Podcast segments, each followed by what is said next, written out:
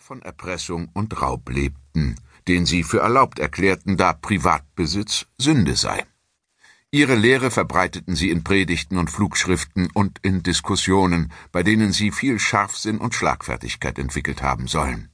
Ihre behenden Worte waren berühmt und gefürchtet. Ihre Hauptsätze lauteten Ein überweltlicher Gott existiert nicht. Der Mensch ist Gott. Da der Mensch Gott gleich ist, so bedarf er keines Mittlers. Das Blut eines guten Menschen ist ebenso verehrungswürdig wie das Blut Christi. Sittlich ist, was die Brüder und Schwestern sittlich nennen. Die Freiheit kennt keine Regel, also auch keine Sünde. Vor dem Geist gibt es weder Diebstahl noch Hurerei.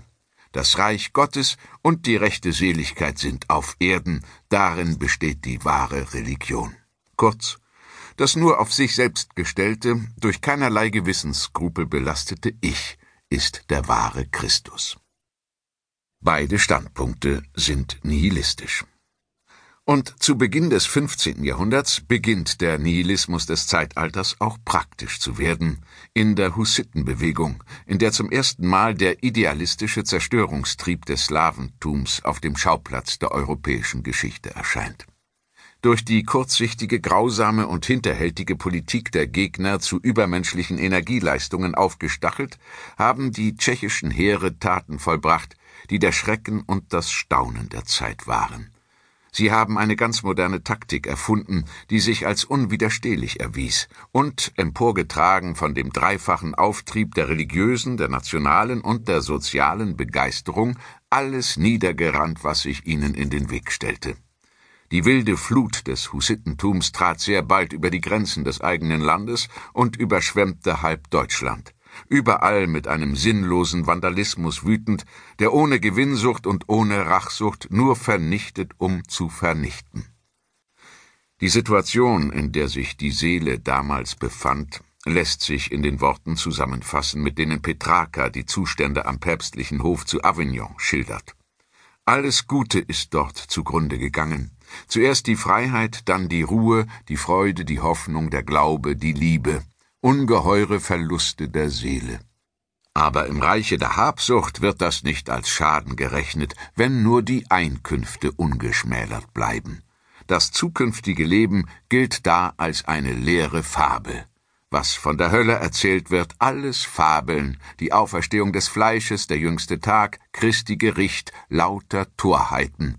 Wahrheit hält man dort für Wahnsinn, Enthaltsamkeit für Unsinn, Scham für Schande ausschweifende Sünde für Großherzigkeit. Je befleckter ein Leben ist, desto höher wird es gewertet, und der Ruhm wächst mit dem Verbrechen.